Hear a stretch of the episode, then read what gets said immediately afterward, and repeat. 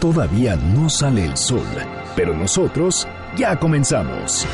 Antes del amanecer, con Juan Manuel Jiménez. Arrancamos. She's a girl dressed in black from another world. Listen, breathes like a girl from another world. She don't know my name. She don't have the time of day.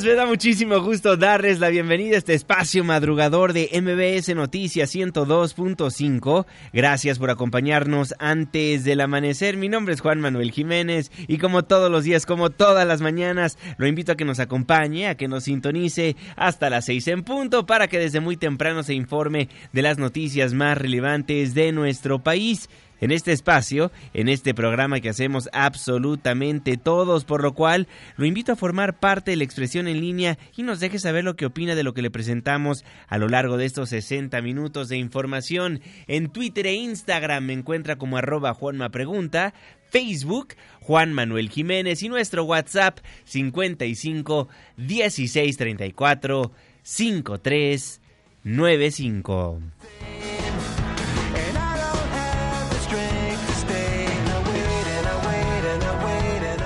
Dark Side de Blink 182. Estaremos escuchando esta banda estadounidense de pop punk a lo largo de este espacio. El día de mañana, ¿a qué grupo, a qué artista, a qué rola le gustaría que pongamos? Márquenos, escríbanos en redes sociales. El día es martes, la fecha 28 de enero de 2020, la hora 5 de la mañana con 3 minutos, inicio de semana. Estamos en MBS Noticias. Antes del amanecer.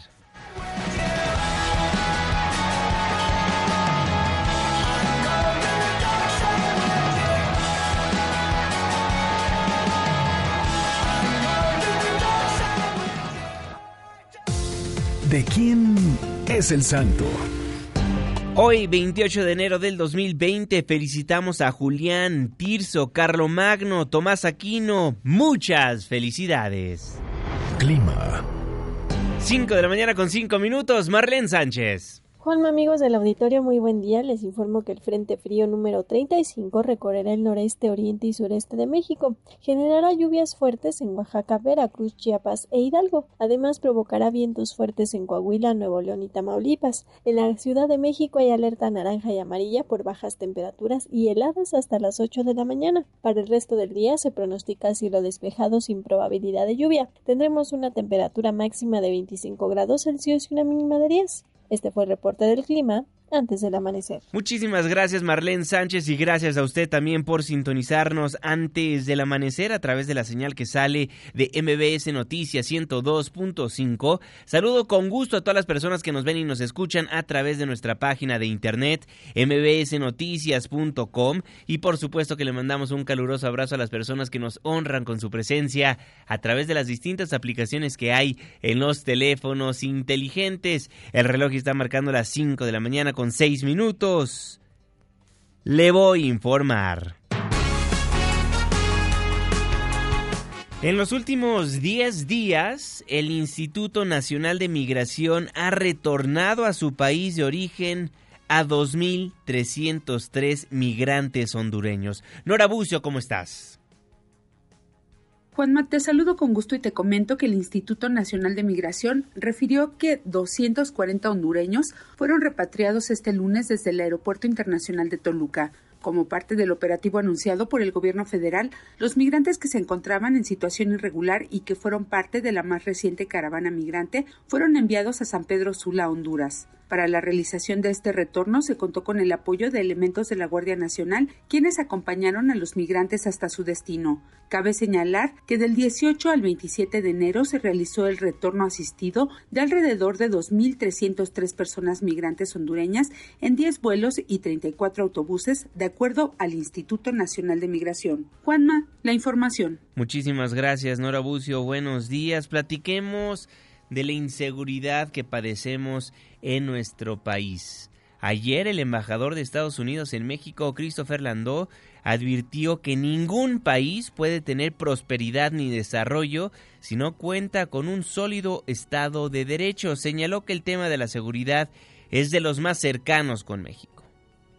Ningún país puede tener prosperidad ni desarrollo si no cuenta con un sólido Estado de Derecho, respeto a los derechos humanos y seguridad, en especial de sus grupos más vulnerables. Proteger los derechos de las mujeres y su bienestar beneficia al desarrollo nacional. La participación de las mujeres va de la mano del crecimiento económico de cualquier país y por ello el proteger sus derechos y el prevenir la violencia de género y los feminicidios contribuyen a la prosperidad. A su vez, Antonio de Leo, de la Oficina de Naciones Unidas contra la Droga y el Delito, llamó a conformar un frente contra la violencia de género. Más allá de los logros alcanzados, es necesario reconocer que realmente es imposible transformar las condiciones que legitiman la violencia de género, actuando de manera independiente. En ese sentido, la UNODC sostiene que cuando hablamos de violencia de género, todas y todos estamos obligados a trabajar de manera conjunta y coordinada, conformando un mismo frente y apuntando a un objetivo único. La violencia de género esta que ha dado de qué hablar a lo largo de los últimos años pero que a finales del 2019 y a principios de este 2020 continúa tristemente siendo noticia por las paupérrimas cifras que nos dan a conocer las autoridades, porque no han logrado contener los homicidios dolosos contra las mujeres, lo que ya se conoce como feminicidio, porque 10 mujeres son asesinadas en promedio diariamente en nuestro país. Pero no se preocupe, porque el secretario de Seguridad y Protección Ciudadana Alfonso Durazo afirmó que este año será definitivo para regresar la paz y la tranquilidad al país. El funcionario federal insistió que con estrategia que se está impulsando de combatir la corrupción y de atender las causas que generan la inseguridad, se podrá alcanzar ese objetivo. No lo logramos plenamente, pero hemos ido avanzando. Hemos logrado contener la tendencia creciente de la incidencia criminal y en algunos rubros de la incidencia criminal hemos logrado bajas de menores a eh, sensibles. Este año es definitivo para regresar paz y la tranquilidad a nuestro país, de tal manera que para fin de año podamos decirle a la población que estamos cumpliendo con nuestro compromiso. Este año será definitivo para regresar la paz y la tranquilidad al país dijo el secretario de Seguridad y Protección Ciudadana Alfonso Durazo. Esperemos sea así porque únicamente este fin de semana en Guanajuato, 51 personas fueron asesinadas. Arlet Cárdenas, ¿cómo estás? Un gusto saludarte, buenos días. Buen día, Juanma, te saludo, al igual que el auditorio, así es, no cesa la violencia en Guanajuato. De estas 51 personas que fueron asesinadas de forma violenta, solo 21 se dieron en tres multihomicidios ocurridos en Villagrán, Celaya y León. En el caso de Villagrán fueron nueve personas en un paradero la noche del viernes en Celaya siete personas en una escenaduría, eh, de ellos una mujer embarazada y un niño de cuatro años fueron las víctimas y en León en un domicilio cinco personas a donde llegó un grupo y los asesinó. Y bueno, pues hay asesinatos en León, en Celaya, en Tarimoro, en Yuriria, en Salvatierra, en Cortázar y en varios de los municipios, aunque eh, lo fuerte se concentra en el corredor industrial. Y bueno, también informarte que esta violencia no cesa. Ayer eh, se registraron dos homicidios más en León, tres, eh, tres en León, perdón, con ocho lesionados, dos en Celaya, dos en Pénjamo, en Yuriria, eh, un comerciante fue decapitado, en pleno centro También en Cortázar fue asaltado un trailista, un trailero y asesinado. Y bueno, pues no cesan los asesinatos de forma violenta y es parte de lo que está ocurriendo en Guanajuato, pero además esos ataques se dan eh, en donde hay muchas personas a las que también se les lesiona y hay un sinnúmero también de víctimas colaterales ya entre los fallecidos y los eh, lesionados. En Yuriria, por ejemplo, la noche del sábado, eh, después de una fiesta patronal, se llegó un grupo al jardín de una comunidad, atacaron de forma indiscriminada y hubo dos personas fallecidas, pero hubo nueve lesionados. Es parte de lo que está ocurriendo en Guanajuato, Juan. Arlet, preguntarte si se ha pronunciado al respecto la comisionada de la Unidad de Análisis y Estrategia para la Seguridad Ciudadana del Estado de Guanajuato, Sofía Huet, porque ayer la buscamos y nos dijo su representante, el encargado de comunicación social, que está muy ocupada, que andaba de reunión en reunión y que no nos podía tomar el teléfono. ¿Ha dicho algo al respecto a los medios de comunicación locales? No, ha habido pronunciamientos. Eh, la estrategia que se ha usado en los últimos eh, semanas, meses, por parte del gobierno del Estado, pues es callar eh, ante todos estos hechos. Muchas veces ni siquiera se da el parte claro respecto a lo que ocurre en cada uno de estos sucesos es parte de lo que los propios eh, reporteros pues vamos recopilando de la cantidad de víctimas de, de lo que los mismos eh, familiares eh, van documentando por ejemplo el gremio de los conductores de trailers pues ha manifestado en el ataque por ejemplo a Villagrán pues había muchas personas inocentes en ese paradero donde llegaron a, a descansar algunos conductores y perdieron la vida qué bárbaro Arlet Cárdenas, muchísimas gracias. Te mando un fuerte abrazo. Estamos en comunicación. Muy buen día. Muy buenos días, Arlet Cárdenas, nuestra corresponsal en el estado de Guanajuato. Imagínese, 51 personas el fin de semana, muchas más el día de ayer. Y nuestros servidores públicos y los encargados de la seguridad en el estado no se han pronunciado. Se lo decía Arlet, se lo informo a usted. Ayer buscamos a Sofía Wet, quien es la encargada de la seguridad ciudadana del estado de Guanajuato. Y las personas que llevan su comunicación social nos dieron a conocer que por cuestiones de agenda, y Leo, ya que está en sesiones de trabajo, no podrá tomarnos la llamada esté en sesiones de trabajo, fuera de oficina y se complica el enlace. Si llega a haber oportunidad, te aviso, pero sí es complicado. Lo que nos daba a conocer el encargado de comunicación social de la maestra Sofía Wet. Y eso que le ofrecimos no entrar en vivo, ofrecimos grabar la entrevista a la hora que nos dijeran. Pero andaba muy ocupada la comisionada de la Unidad de Análisis y Estrategia para la Seguridad Ciudadana. Esperemos la calma, la paz llegue a esa entidad tan bella. Son las 5 de la mañana con 16 minutos. Y al confirmar que las acciones contra la delincuencia del actual gobierno se desarrollan con más inteligencia y con el apoyo del ejército y de la marina, el presidente Andrés Manuel López Obrador notificó que esta madrugada, o la madrugada de ayer más bien, hubo un enfrentamiento en Quintana Roo, pero dijo que van avanzando con el tema de la seguridad. Hubo un enfrentamiento en Quintana Roo, una avioneta de un avión con droga, y el que sale a encabezar el operativo es el comandante de la zona. Y desgraciadamente paran y hubo un enfrentamiento, mataron al chofer y ahí lo hirieron. Están ayudándonos en todo, marinos, ejército, la Guardia Nacional, también trabajando mucho en inteligencia. Vamos avanzando vamos avanzando y donde también al parecer hay avances es con la legalización del uso de la marihuana. Rocío Méndez, ¿cómo estás? Efectivamente, Juanma, gracias. Muy buenos días. Analiza el Gobierno de México iniciativa de ley para resolver la legalización del uso de la marihuana, informó el presidente Andrés Manuel López Obrador. Estamos analizando esa posibilidad. Está en el Congreso. Fue una resolución de la Suprema Corte de Justicia. Nos dio un, un plazo para resolver sobre la legalización en el uso de la marihuana. Estamos por atender esta recomendación para que se convierta en ley, llevarlo a una iniciativa de ley. Lo vamos a procesar. Estamos trabajando sobre eso.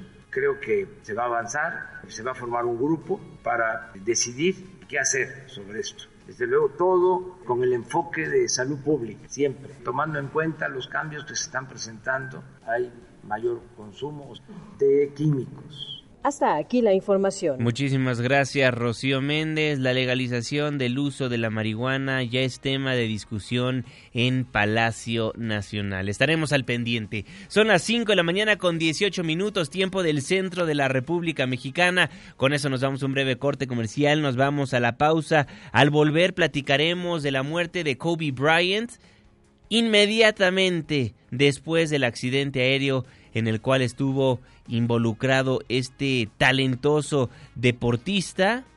Ya hay información con respecto a qué causó el accidente aéreo.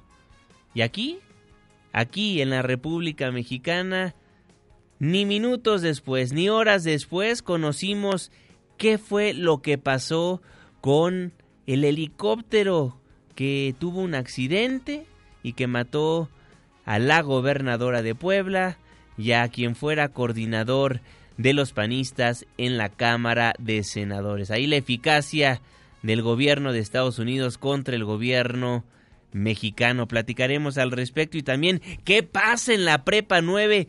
Ayer, después de dos meses y medio que varias personas tienen tomadas las instalaciones de esa preparatoria, tanto estudiantes como padres de familia les exigieron que reabrieran ese plantel educativo. Se puede perder el año escolar. Vamos a analizar lo que pasa en la Gustavo A. Madero. Stay together for the kids. Blink 182. Le tengo el reporte vial, la pausa y ya volvemos.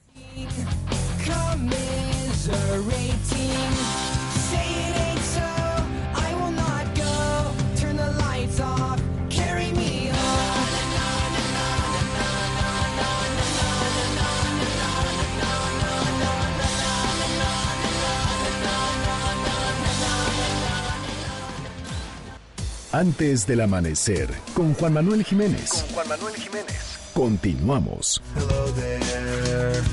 The angel from my nightmare. The shadow in the background of the moor. The unsuspecting victim of darkness in the valley. We can live like Jack and Sally if we want. Where you can always find me.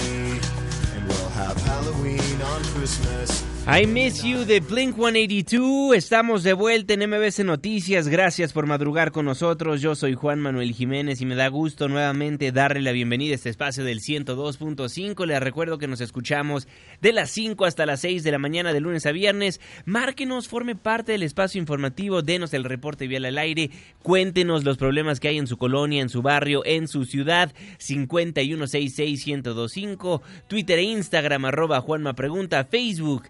Juan Manuel Jiménez. 23 minutos después de la hora, saludo con gusto al jeque de los deportes, Luis Enrique Alfonso. Muy buenos días, mi jeque. Deportes con Luis Enrique Alfonso. Mi querido Juanma, ¿cómo están amigos de antes del amanecer? Recordarán que hace una semana más o menos platicamos del caso de Paola Pliego. Bueno, esgrimista que representaba a México y que decidió pues defender los colores de Uzbekistán porque fue acusada de dopaje por Laboratorio Nacional que operaba la CONADE hace algunos años, que después, bueno, en la actualidad ya cerró por, por la austeridad y que emigró a, a Cuba. Pero en ese entonces dijeron que Paola Pliego había dado positivo en doping y que por ello no iba a ir a los Juegos Olímpicos de Río en 2016. Se abrió la prueba B recientemente y Paola Pliego es inocente. No hay doping y pues la CONADE tuvo que o está digamos siendo sancionada con 15 millones de pesos para pues indemnizar a esta, a esta esgrimista mexicana ahora que representa Uzbekistán. ¿Cuál es el tema?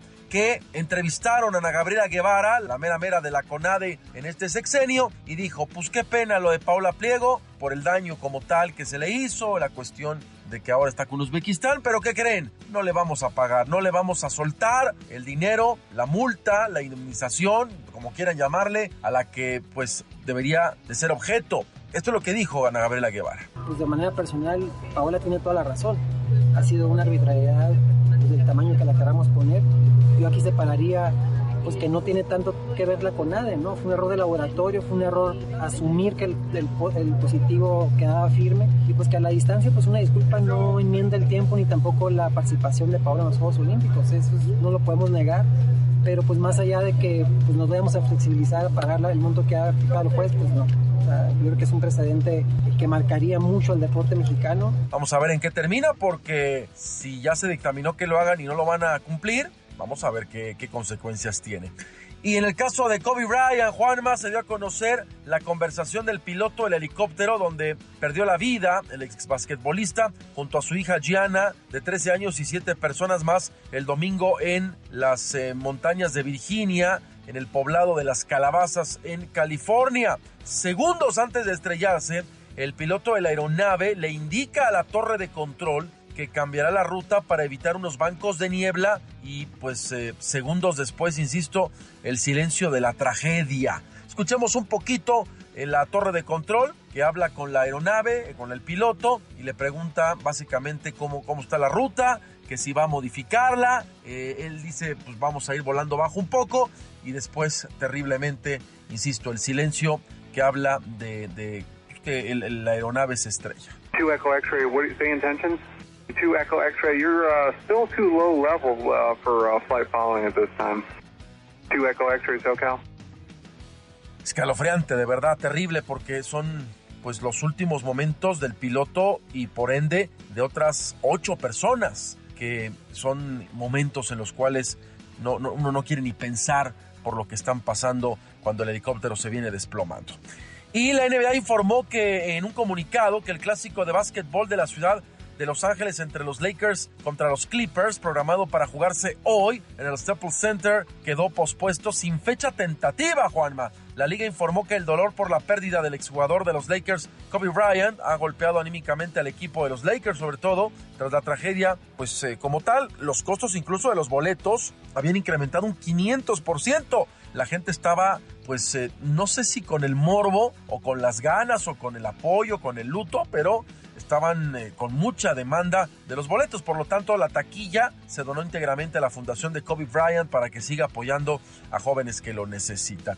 Y el Real Madrid, Juanma, guardó un minuto de silencio en honor al ex basquetbolista Kobe Bryant en eh, el entrenamiento previo a enfrentar la Copa del Rey. El equipo merengue que entrenó, hicieron un círculo en el centro del campo y el capitán de la escuadra, Sergio Ramos, incluso salió al, campo con una playera de la selección olímpica de Estados Unidos y con el, número 10 en honor a Kobe Bryant, así que también el equipo blanco, el equipo merengue, uno de los eh, más eh, influyentes del fútbol mundial, eh, hizo esto en honor a Kobe Bryant. Ya nos vamos, Juanma. Mañana platicamos de otras cositas del mundo del deporte. Va a arrancar también la fabulosa Copa MX. Pero de esto y mucho más platicamos el día de mañana. Juanma, me despido, abrazo con chupetón de cuello. Nos vemos en minutitos ya en Hechos AM. Mi Twitter, arroba Lea Deportes. Saludos. Saludos, mi querido Luis Enrique Alfonso, el jeque de los deportes. Antes del amanecer, el reloj está marcando las 5 de la mañana con 28 minutos. Resumen capitalino. Después de que fracasó el intento de diálogo entre paristas de la Prepa 9 y autoridades universitarias, estas últimas anunciaron que con la finalidad de no perder el año escolar habrá clases extramuros. Al grito de respeten el voto, liberen la prepa, estudiantes que quieren regresar a clases y padres de familia protestaron afuera de ese plantel educativo en Insurgentes Norte en la alcaldía Gustavo Amadero. Hoy, autoridades universitarias regresarán a la Prepa 9 a dar lectura a la respuesta que darán al pliego petitorio de los alumnos que tienen tomada la escuela, recuerde usted, desde hace dos meses y medio. El miércoles los paristas convocarán a una asamblea donde se prevé definan la devolución o no de las instalaciones y ya las autoridades universitarias advirtieron que las clases tienen que reiniciar esta misma semana, esta misma semana, para salvar el año escolar. Con ellas llegaron eh, a un acuerdo en el cual permiten que mañana nosotros vengamos a dar una lectura y una explicación completa de la respuesta al pliego petitorio y ellos van a difundir esto, se va a transmitir en vivo en sus redes sociales y convocarán el miércoles para una asamblea donde pretenden que asista toda la comunidad estudiantil y de manera colectiva se tome una decisión. Nosotros quisiéramos que fuera antes, porque los tiempos que tenemos ya ponen en riesgo el ciclo escolar. Por eso en una declaración previa notificamos que vamos a anunciar un plan de clases extramuros, porque si esto sigue ya todos los temas que tienen que ver los alumnos, etcétera, ya no se podría terminar a tiempo. La UNAM le exhortó una vez más a los paristas de las prepas 7 y 9, así como de la Facultad de Filosofía y Letras, que regresen las instalaciones. El secretario general de la institución, Leonardo Lomelí, aseguró que se ha llegado a un punto donde no se puede avanzar, pues se ha antepuesto la incomprensión y la intolerancia.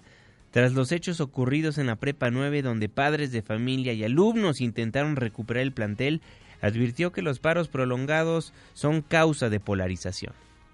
Por eso exigimos la devolución de las instalaciones que han sido ocupadas para regresar a las actividades académicas, que son la esencia misma de la universidad. Solamente con los planteles abiertos y la participación comprometida de la comunidad será posible erradicar la violencia de género y otras conductas que vulneran la seguridad y la armonía de la comunidad universitaria. Los paros prolongados tienden a polarizar comunidades, generar enconos y debilitar nuestro tejido comunitario, y eso no nos debe suceder. Después de varias semanas de diálogo, consideramos que hemos llegado a un punto en que las demandas de los pliegos petitorios se encuentran resueltas o en vías de solución mediante procesos que requerirán de un seguimiento acordado por las partes. Reiteramos la voluntad de las autoridades universitarias de establecer los mecanismos de seguimiento que permitan garantizar su pleno cumplimiento. Entiendo perfectamente a los padres de familia y a los alumnos que están desesperados por regresar a clases porque esta exigencia por parte de varias mujeres porque la violencia de género se da en la UNAM es totalmente legítima, como también es legítima la exigencia de los estudiantes que quieren regresar a clases. Ya van más de dos meses y medio que tienen tomada la preparatoria 9 la Facultad de Filosofía y Letras y también la Prepa 7. Pero se entiende todo lo que están haciendo porque el gobierno parece no dar una respuesta a las exigencias de todas las mujeres mexicanas, de que pare la violencia. Ayer, después de la marcha feminista que le narrábamos que ocurrió el fin de semana, asesinaron a otra mujer, le encontraron en un hotel de la colonia Guerrero. Juan Carlos Alarcón, buen día. Gracias, Juanma. Buenos días. Horas después de la marcha de colectivos feministas que nuevamente exigieron fin a la violencia de género, el sábado pasado en Paseo de la Reforma, otra mujer fue asesinada en un hotel de la colonia Guerrero en la alcaldía Cuauhtémoc. La víctima, madre de familia de 26 años de edad, Edita Alejandra, fue asesinada por un hombre que la contrató como dama de compañía para pasar un momento juntos la noche del sábado. De acuerdo con las primeras investigaciones, el administrador del hotel Las Américas, ubicado en Leandro Valle y Magnolia, en la citada colonia, detalló a agentes investigadores que el sujeto entró con la chica a las 10:15 eh, de la noche y se retiró aproximadamente a las 23 horas, es decir, a las 11 de la noche. De hecho, aportó pocos datos del posible agresor y los describió como un hombre de 50 años aproximadamente de estatura media y que esa noche al salir del hotel entregó la llave y comentó que la mujer se vestía y que pronto estaba por salir. El término del alquiler de la habitación vencía a la medianoche y al notar que la mujer no salió, abrió la puerta y la encontró tirada a un costado de la cama. La mujer quien utilizaba el seudónimo de Janet Rubí estaba desnuda y los peritos detectaron que tenía una blusa atorada entre las manos con las piernas cruzadas y un surco en el cuello presuntamente hecho con la correa de la bolsa. Los peritos realizaron las diligencias y recabaron todos los datos y los diversos indicios como huellas dactilares, objetos personales, así como aspectos más de fondo como fluidos corporales y raspado de uñas para detectar si existe material genético del agresor.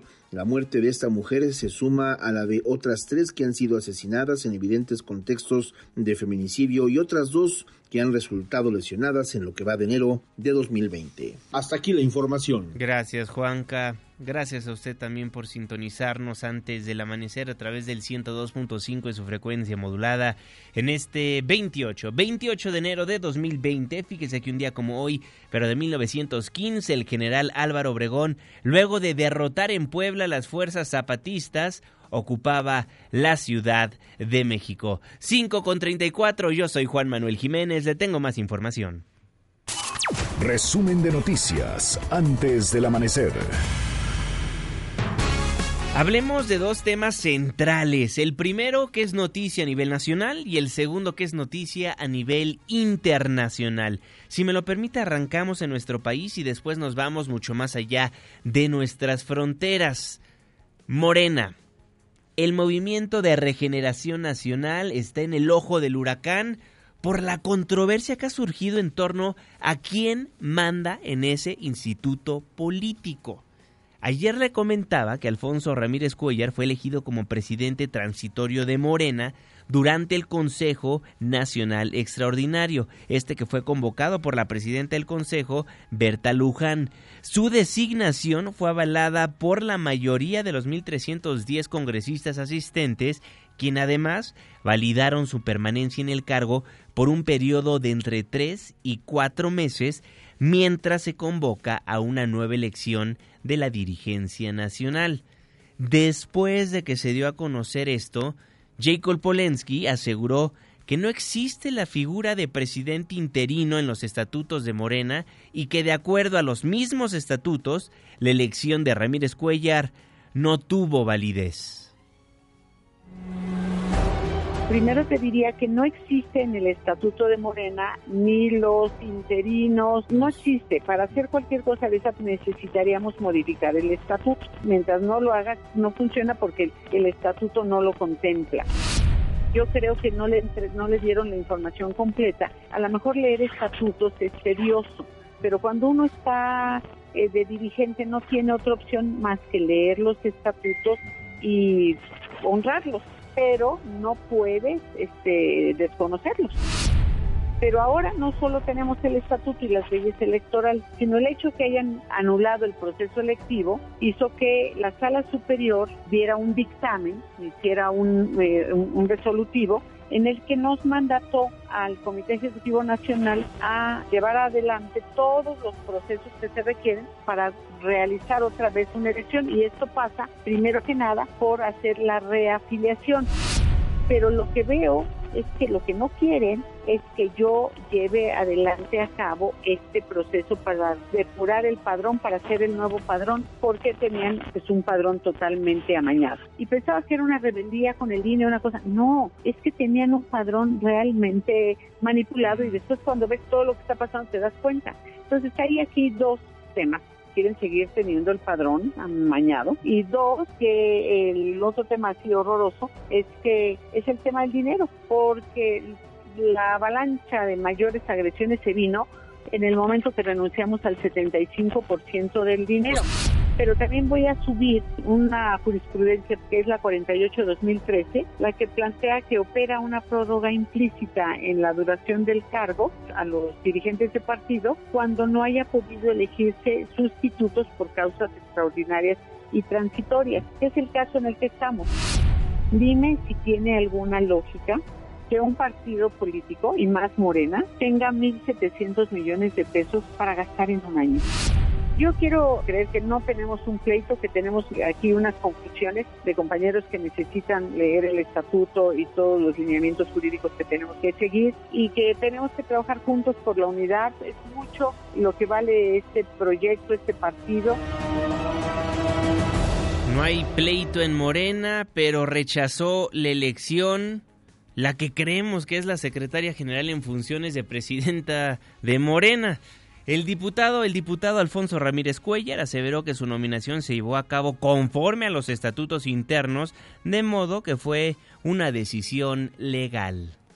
Vamos a esperar a ver qué llega al tribunal, pero la solidez y la contundencia y el respeto a los estatutos, eso está fuera de cualquier duda, porque se fue muy escrupuloso en cubrir una serie de pasos, entonces estamos totalmente tranquilos. Mientras Jacob Polensky dice que es ilegal la designación de Ramírez Cuellar como presidente interino, el también presidente de la Comisión de Presupuesto de San Lázaro indicó que habrá piso parejo para todos los aspirantes a la dirigencia morenista y subrayó que él fue seleccionado casi por unanimidad porque no tiene pleitos con nadie y confía en que podrá sacar al partido del marasmo en el que se encuentra. Entonces yo quiero decirle a Mario Delgado, quiero decirle a Jacob, quiero decirle a Berta y a todas aquellas personas que quieran aspirar a dirigir el partido los próximos tres años, que en mí tienen la garantía de una total y absoluta imparcialidad. Por encima de cualquier cosa, yo voy a garantizar un proceso electivo totalmente pulcro. A mí me han designado para hacer una tarea, no quiero ni voy a perpetuarme ni un día más, lo único que quiero sacar es esta tarea. Por lo pronto, J. Cole aseguró que presentará una impugnación ante el Tribunal Electoral del Poder Judicial de la Federación por la designación de Alfonso Ramírez Cuellar como presidente interino del partido. Y el presidente de la República, quien fuera presidente de ese instituto político, Andrés Manuel López Obrador, al ser cuestionado sobre el conflicto en la dirigencia de Morena, esto fue lo que dijo. No, nada, nada, nada silencio, no cómplice, sino que no me corresponde, no tengo por qué participar en eso. Deseo a todos los partidos que resuelvan sus diferencias con el método de la democracia. Sí, nada más que tengo ahora licencia, porque tengo la responsabilidad de gobernar para todos. Antes el presidente era el jefe político del partido que lo llevaba a la presidencia y él decidía quién iba a dirigir el partido. No soy jefe de partido, ni jefe de grupo, ni jefe de camarilla. Alfonso Ramírez Cuellar dice que no violó los estatutos de Morena. Jacob Polensky dice que sí violó los estatutos de Morena. Entonces, ¿quién es el presidente de Morena?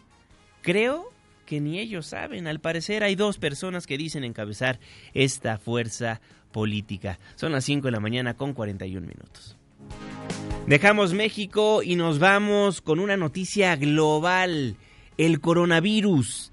Las autoridades sanitarias de China dieron a conocer que la cifra de personas que han muerto por contagio de coronavirus aumentó a 106 durante las últimas horas, luego de que 25 pacientes infectados con la enfermedad viral perdieran la vida. Los gobiernos de Canadá y Australia confirmaron nuevos casos de coronavirus, mientras que en Camboya se informó sobre la primera persona afectada. Y en Ecuador, el Ministerio de Salud estudia un posible caso de coronavirus. Boris Moyano. Buenos días, Juanma. El presidente de la Sociedad Ecuatoriana de Neumología, Eduardo Castro, informó hace poco que la salud del paciente chino sospechoso de poseer el coronavirus se encuentra crítica y por lo tanto pasó al área de terapia intensiva de un hospital público de la capital. El galeno indicó ha aumentado con lesiones que nosotros llamamos infiltrados pulmonares. Eso significa que la infección está comprometiendo sus dos órganos y que se le dificulta respirar y posiblemente entre a ventilación asistida.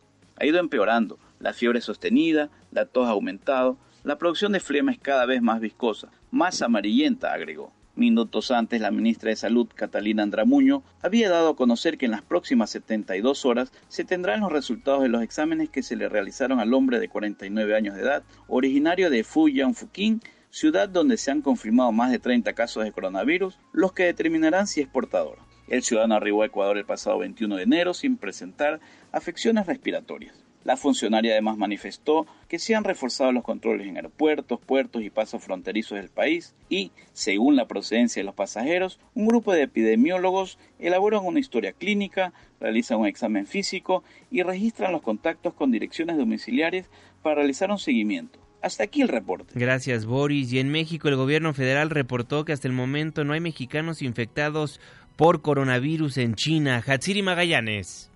Gracias, Juanma. Buenos días. El gobierno federal confirmó que hasta el momento no hay registro de mexicanos que hayan enfermado derivado del nuevo coronavirus en China. Sin embargo, menciona que dos connacionales han manifestado ya su deseo de volver a nuestro país. Mediante un comunicado conjunto, las Secretarías de Relaciones Exteriores y de Salud dieron a conocer que la embajada en Beijing está en contacto con personas mexicanas en la ciudad de Wuhan. Señala también que las representaciones de México en China mantienen cercana comunicación con miembros de la comunidad mexicana en aquel país desde que se tuvo conocimiento del nuevo coronavirus. Las representaciones han brindado directamente a los mexicanos interesados información oficial sobre los últimos sucesos y la evolución de las políticas chinas para contener precisamente la expansión del virus. Como parte de las acciones, informa que el gobierno de China ha impuesto restricciones de movilidad en su territorio, en tanto que México realiza consultas con las autoridades de aquel país y con otros países también sobre eventuales esquemas para atender las preocupaciones de las personas mexicanas en el marco de las actuales consideraciones de sanidad.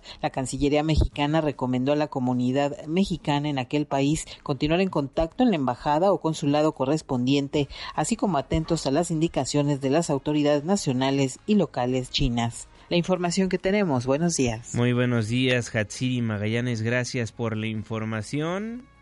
La Secretaría de Relaciones Exteriores informó que todos los mexicanos que se encuentran en Wuhan, lugar donde comenzó el brote del coronavirus, coronavirus, se encuentran en buen estado de salud. Pero hay mexicanos que vivían en la zona cero que lograron un día antes de que el gobierno chino declarara la cuarentena en ese punto del país, salirse de esa ciudad porque tenían un viaje planeado. Son cinco estudiantes del Politécnico Nacional que se encuentran de intercambio. José Eduardo Gallegos, Jessica González Moreno, Jocelyn Campa Ramírez, Vanessa Córdoba y Jenny Fernanda López. Les agradezco enormemente que nos tomen la llamada antes del amanecer. ¿Cómo están, Jessica? Cuéntanos, muy buenos días. Hola, pues al final de, toda esta situación estamos bien, estamos todos sanos, eh, estamos todos juntos y ahorita pues nos encontramos eh, viajando en tren hacia Shanghai. Después de, haber estudiado eh, ahí en Wuhan durante cuatro meses y medio, casi cinco, estuvimos de intercambio académico y pues logramos salir un día antes de que el Wuhan fuera cerrada y realmente no teníamos el no sabíamos que iban a cerrar la ciudad para nosotros fue pues una sorpresa y ese viaje ya lo habíamos planeado nosotros ya que esto, estábamos ya por terminar ese intercambio académico y decidimos pues emprender ese viaje y hemos viajado durante pues ya varios días. Eh, desde el 21 de enero salimos de, de Wuhan y hemos ido a ciudades como Xi'an, Pingyao, Beijing y realmente esta situación de, del coronavirus pues sí nos ha ha sorprendido y ha dificultado un poco nuestra travesía por, por China. Gracias, Jessica. Vanessa, ¿cómo están las cosas en China? Ahorita nos cuentan que están viajando en un tren. ¿Les están checando la temperatura? Vemos imágenes de eso en la televisión. ¿Hay medidas de seguridad en el tren? ¿Hay medidas de seguridad en las ciudades que están visitando? ¿O únicamente es en la zona cero? Pues sí, la verdad es que Ahorita oficialmente Wuhan es la única ciudad en la que se ha este, establecido estas medidas como la cuarentena y en las demás ciudades en las que hemos estado no se ha declarado oficialmente, sin embargo, el gobierno y pues los ciudadanos locales han estado tomando sus propias medidas. Entonces, esto sí ha complicado muchísimo las cosas. En lugares públicos como el transporte público como el metro, el tren y todos estas, estos medios, pues han tomado la medida de estar tomándonos la temperatura a fin de detectar si hay alguien que esté fuera de lo normal para comenzar a tomar todas estas medidas. Incluso en los hoteles en los que hemos tratado de hospedarnos han hecho lo mismo con el fin de ya sea rechazarnos o permitirnos eh, hospedarnos en esos lugares. Entonces, sí hay medidas de restricción. ¿Han padecido de algo? ¿Los han sacado de algún hotel, por ejemplo? Este sí, de hecho tuvimos una experiencia en, la ciudad de Pingyao, donde en el hotel al principio cuando llegamos nos tomaron la temperatura y pues con dificultad nos dejaron hospedarnos una noche, sin embargo el otro día en la mañana llegó el, el recepcionista junto con un policía y nos dijeron que querían checarnos de nuevo la temperatura, nos pidieron los pasaportes y pues al final nos dijeron que ya no podíamos estar ahí, que si podíamos, es, bueno, que debíamos de hecho dejar el hotel porque ya estaban cerrando todos los hoteles en esa parte y también restaurantes. Entonces eso fue la verdad una muy alarmante para nosotros porque prácticamente nos sacaron y pues al saber también ellos que nosotros habíamos estudiado en Wuhan, también eso les alarmaba y pues hemos recibido como rechazo por haber estudiado en esa en esa ciudad. José Eduardo, ¿cómo estás? Un gusto saludarte. Cuéntanos un poquito de cómo ha sido la relación con el Politécnico Nacional.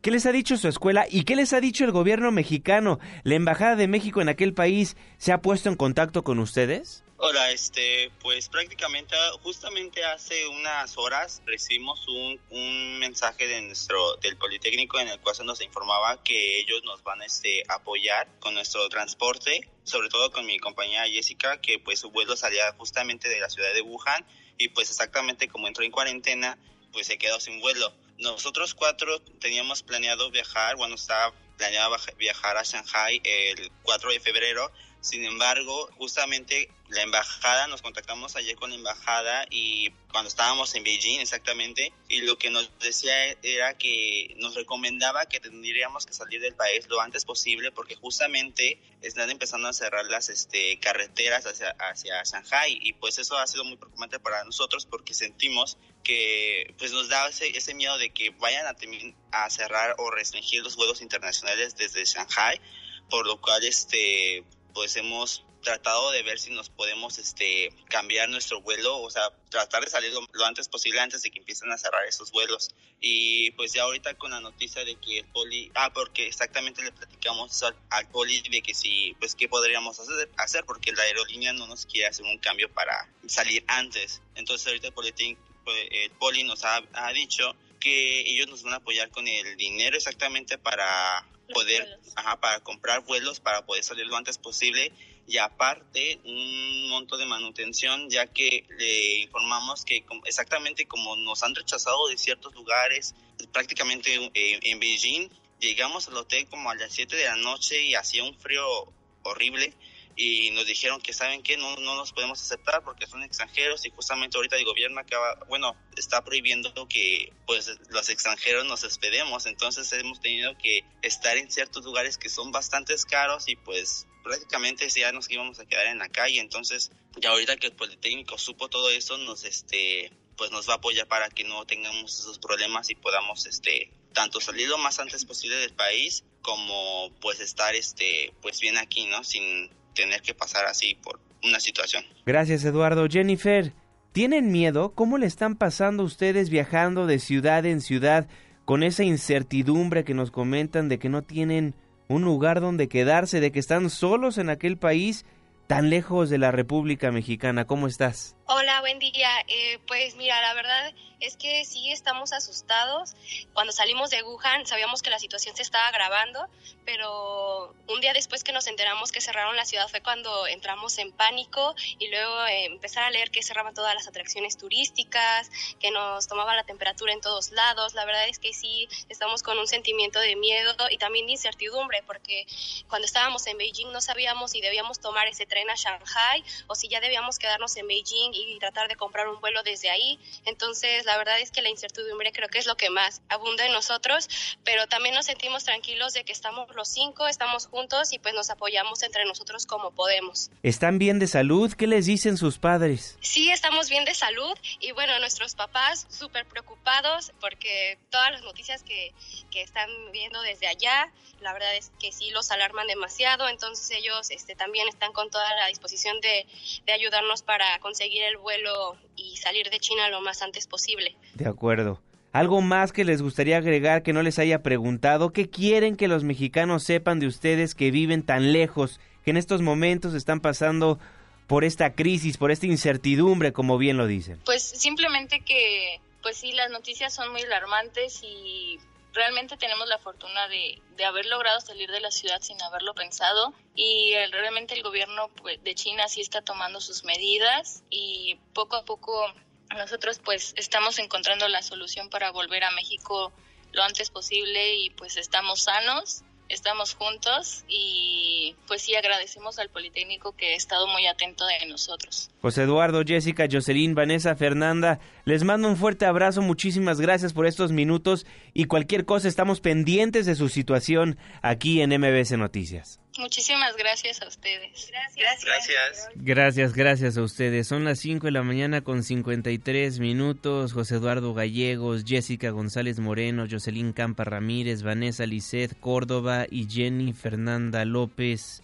estudiantes del Instituto Politécnico Nacional que se encuentran varados en China debido al coronavirus. Ya obtuvieron una respuesta por parte del Politécnico Nacional, por parte del gobierno mexicano, pero imagínense la incertidumbre que han de estar pasando estos jóvenes en un país desconocido, sin hablar al 100% el idioma y están siendo rechazados de varios hoteles como nos acaba de comentar porque ellos ellos estudiaban en la ciudad donde todo empezó, en la zona cero las autoridades sanitarias de China dieron a conocer que la cifra de personas que han muerto por contagio de coronavirus aumentó a 106 durante las últimas horas, luego de que 25 pacientes infectados con la enfermedad viral perdieran la vida. 106 muertos por el coronavirus en China. Son las 5 de la mañana con 55 minutos tiempo del centro de la República Mexicana y en más información internacional, el Parlamento canadiense ya inició el proceso para la última ratificación del Tratado México-Estados Unidos-Canadá, el famoso TEMEC. Freddy Vélez. Sí, buenos días, Juanma. Como lo prometió la semana anterior, el gobierno canadiense inició ayer el proceso para que este miércoles se presente el proyecto legislativo parlamentario que ratifique el Tratado de Libre Comercio México, Estados Unidos, Canadá. Así, el TEMEC está a punto de lograr de forma expedita la tercera y última ratificación necesaria para entrar en efecto. Es un magnífico trato, sentenció la viceprimera ministra canadiense Chrystia Freeland al catalogarlo como el más progresista acuerdo comercial firmado por el país, la alta funcionaria canadiense dijo lo siguiente. Lo que es significativo acerca de la situación actual es que contando con el apoyo de los dos partidos, el debate político acerca del valor del libre comercio con Canadá se ha fijado en Estados Unidos.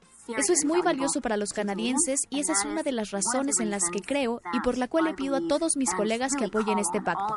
Es más, es un gran acuerdo el que hemos logrado. Aunque se requiere sumar a los votos del Partido Liberal algunos de la oposición, se prevé que el trámite se hará sin tropiezos. Eventualmente pasará con el apoyo del bloque de Quebec, interesado en los beneficios que éste le traerá a la provincia francófona para obtener la mayoría necesaria. Hay buen ambiente también por fuera del Parlamento y diferentes niveles de gobierno provincial y municipal, así como organizaciones empresariales, han urgido su aprobación porque de esta decisión dependen cientos de miles, tal vez millones de empleos. Freeland dijo que mediante el denominado como el NAFTA Plus, el 99.9% de los productos canadienses estarán libres de aranceles en Estados Unidos y México. Este es pues el reporte desde Toronto. Muchísimas gracias Freddy, si me lo permites vamos a estar en constante comunicación contigo. Son las 5 de la mañana con 57 minutos, vámonos a la curiosa de hoy. Siéntate, tranquilízate,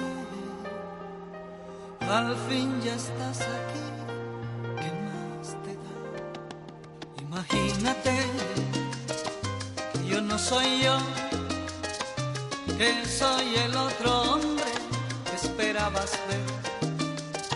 Un desconocido que te ha escrito un verso y te dibujo la luna en un trozo de papel.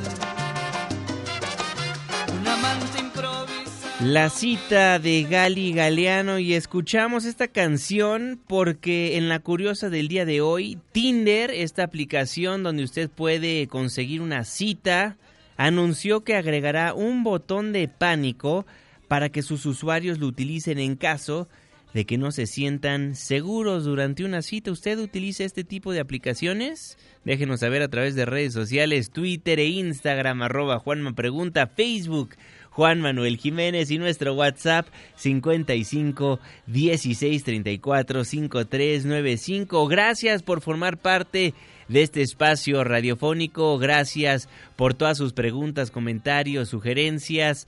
Siempre este programa lo hacemos absolutamente todos.